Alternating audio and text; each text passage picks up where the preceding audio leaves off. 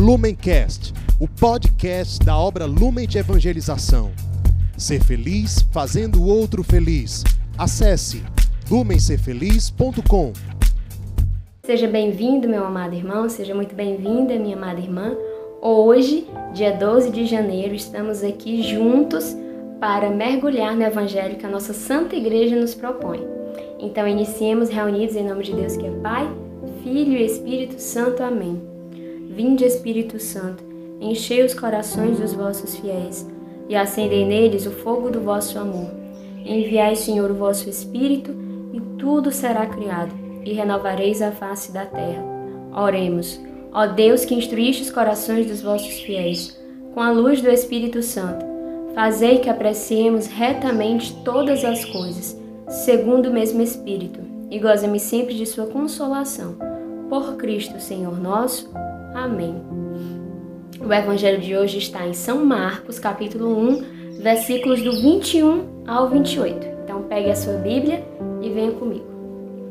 Dirigiram-se para Cafarnaum e já no dia de sábado, Jesus entrou na sinagoga e pôs-se a ensinar. Maravilhavam-se da sua doutrina, porque os ensinava como quem tem autoridade, e não como os escribas. Ora, na sinagoga deles achava-se um homem possesso de um espírito imundo, que gritou: Que tens tu conosco, Jesus de Nazaré? Vieste perder-nos? Sei quem és, o Santo de Deus. Mas Jesus intimou, dizendo: Cala-te Sai deste homem! O espírito imundo agitou-o violentamente e, dando um grande grito, saiu. Ficaram todos tão admirados que perguntavam uns aos outros: Que é isto? Eis um ensinamento novo e feito com autoridade. Além disso, ele manda até nos espíritos imundos e lhe obedecem. A sua fama divulgou-se logo por todos os arredores da Galileia. Estas são para nós palavras de salvação. Muito bem, vamos entender um pouco o contexto do evangelho de hoje. As pessoas estavam reunidas em dia de sábado para ouvir a palavra de Deus.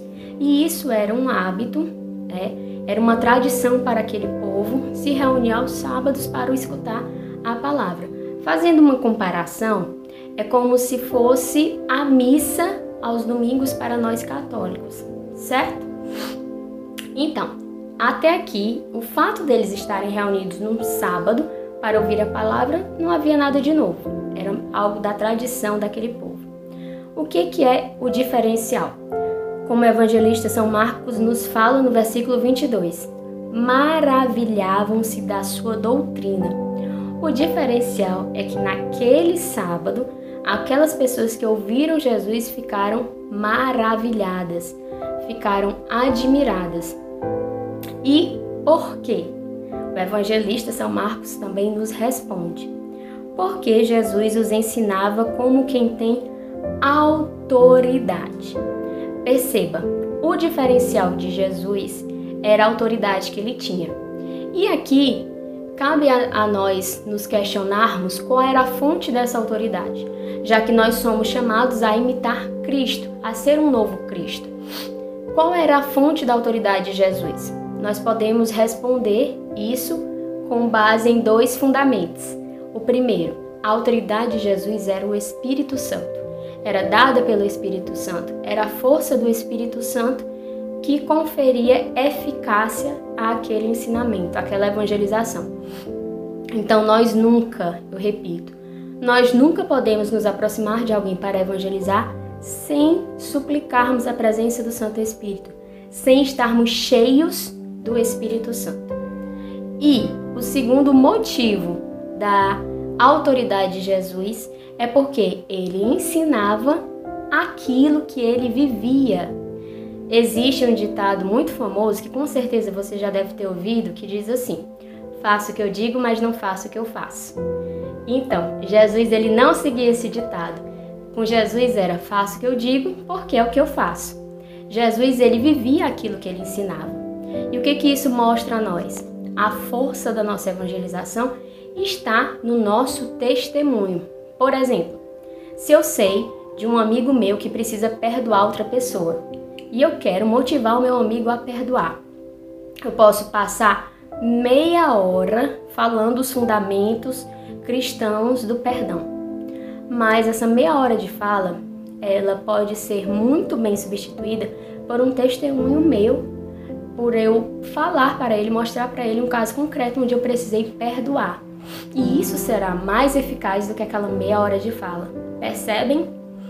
Outro exemplo. Eu sou chamada a evangelizar apresentando, promovendo o encontro com o abandonado. A minha evangelização, ela terá uma eficácia muito maior se, além de falar, eu testemunhar os frutos desse encontro. Eu testemunhar que eu também saio de mim e vou em busca do abandonado. Percebem? Não fica apenas as palavras, são é também a ação. Perfeito?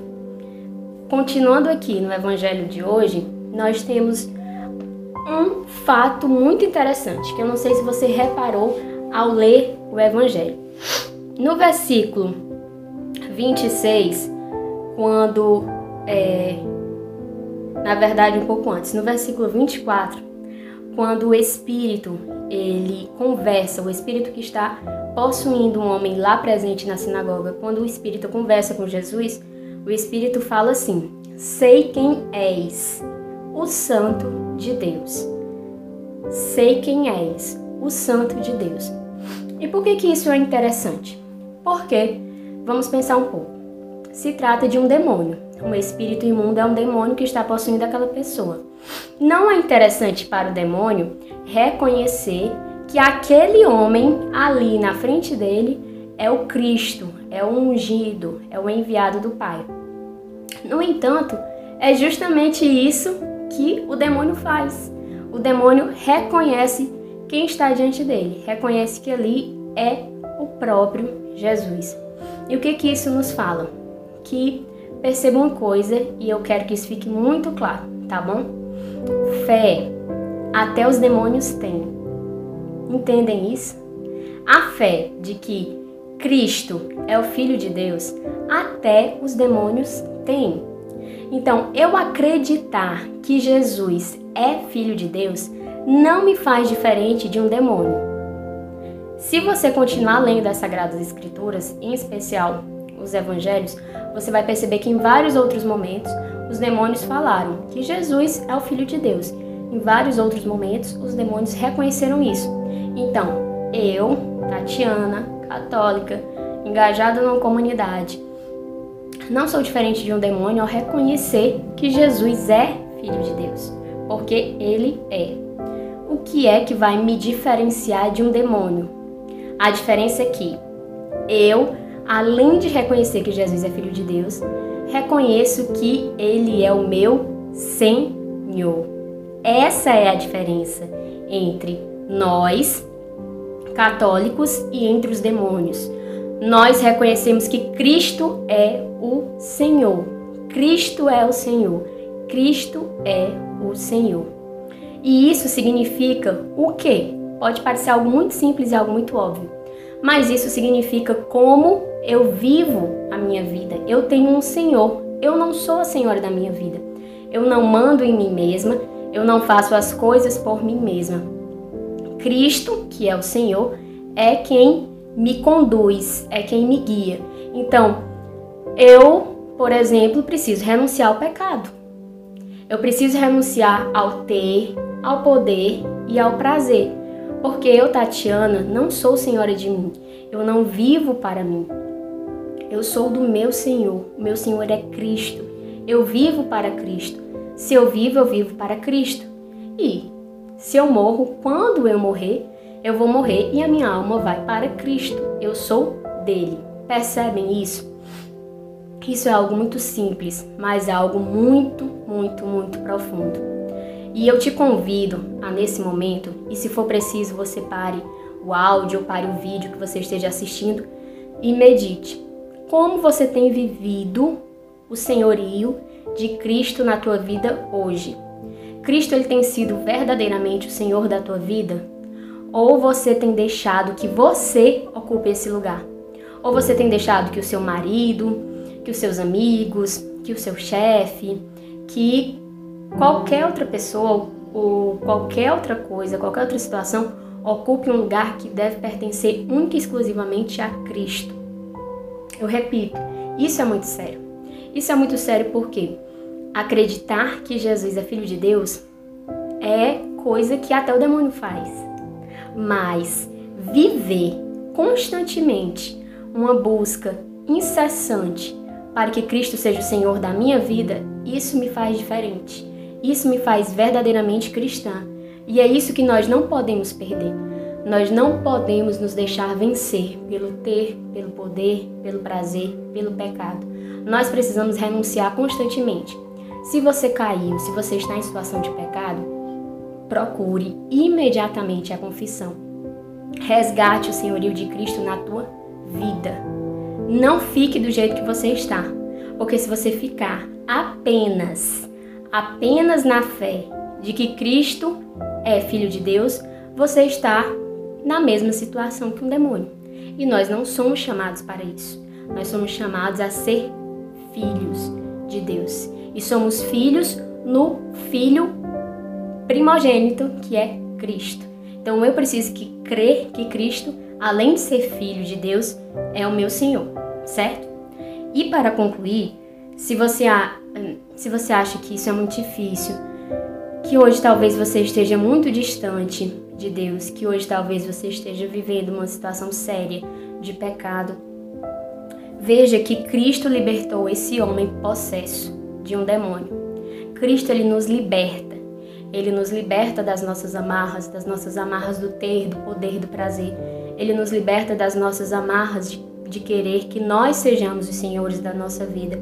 E, como nós temos aqui no versículo 27, a aquele povo admirado falava: Isso é algo novo, isso é um ensinamento novo. Cristo faz novas todas as coisas. Então vamos nos deixar ser renovados por Cristo, independente de quanto tempo de caminhada você tenha, independente de quais sejam os teus pecados. Permita-se ser uma nova criatura. Deixe-se ser uma nova criatura, sempre colocando Cristo como teu Senhor e pedindo o auxílio do alto, da força do Santo Espírito a se mover em você. Roguemos então a intercessão da Virgem Maria para que ela, que foi a mãe, que é a mãe do Cristo, nos ensine a termos um coração dócil ao nosso Senhor e nos ensine a com a nossa vida professar o senhorio de Jesus. Com Maria sempre, Ave Maria, cheia de graça, o Senhor é convosco. Bendita sois vós entre as mulheres, bendito é o fruto do vosso ventre, Jesus. Santa Maria, Mãe de Deus, rogai por nós, pecadores, agora e na hora de nossa morte. Amém. Estivemos e continuaremos reunidos em nome de Deus que é Pai, Filho e Espírito Santo. Amém. Lumencast, o podcast da obra Lumen de Evangelização. Ser feliz fazendo o outro feliz. Acesse lumencerfeliz.com.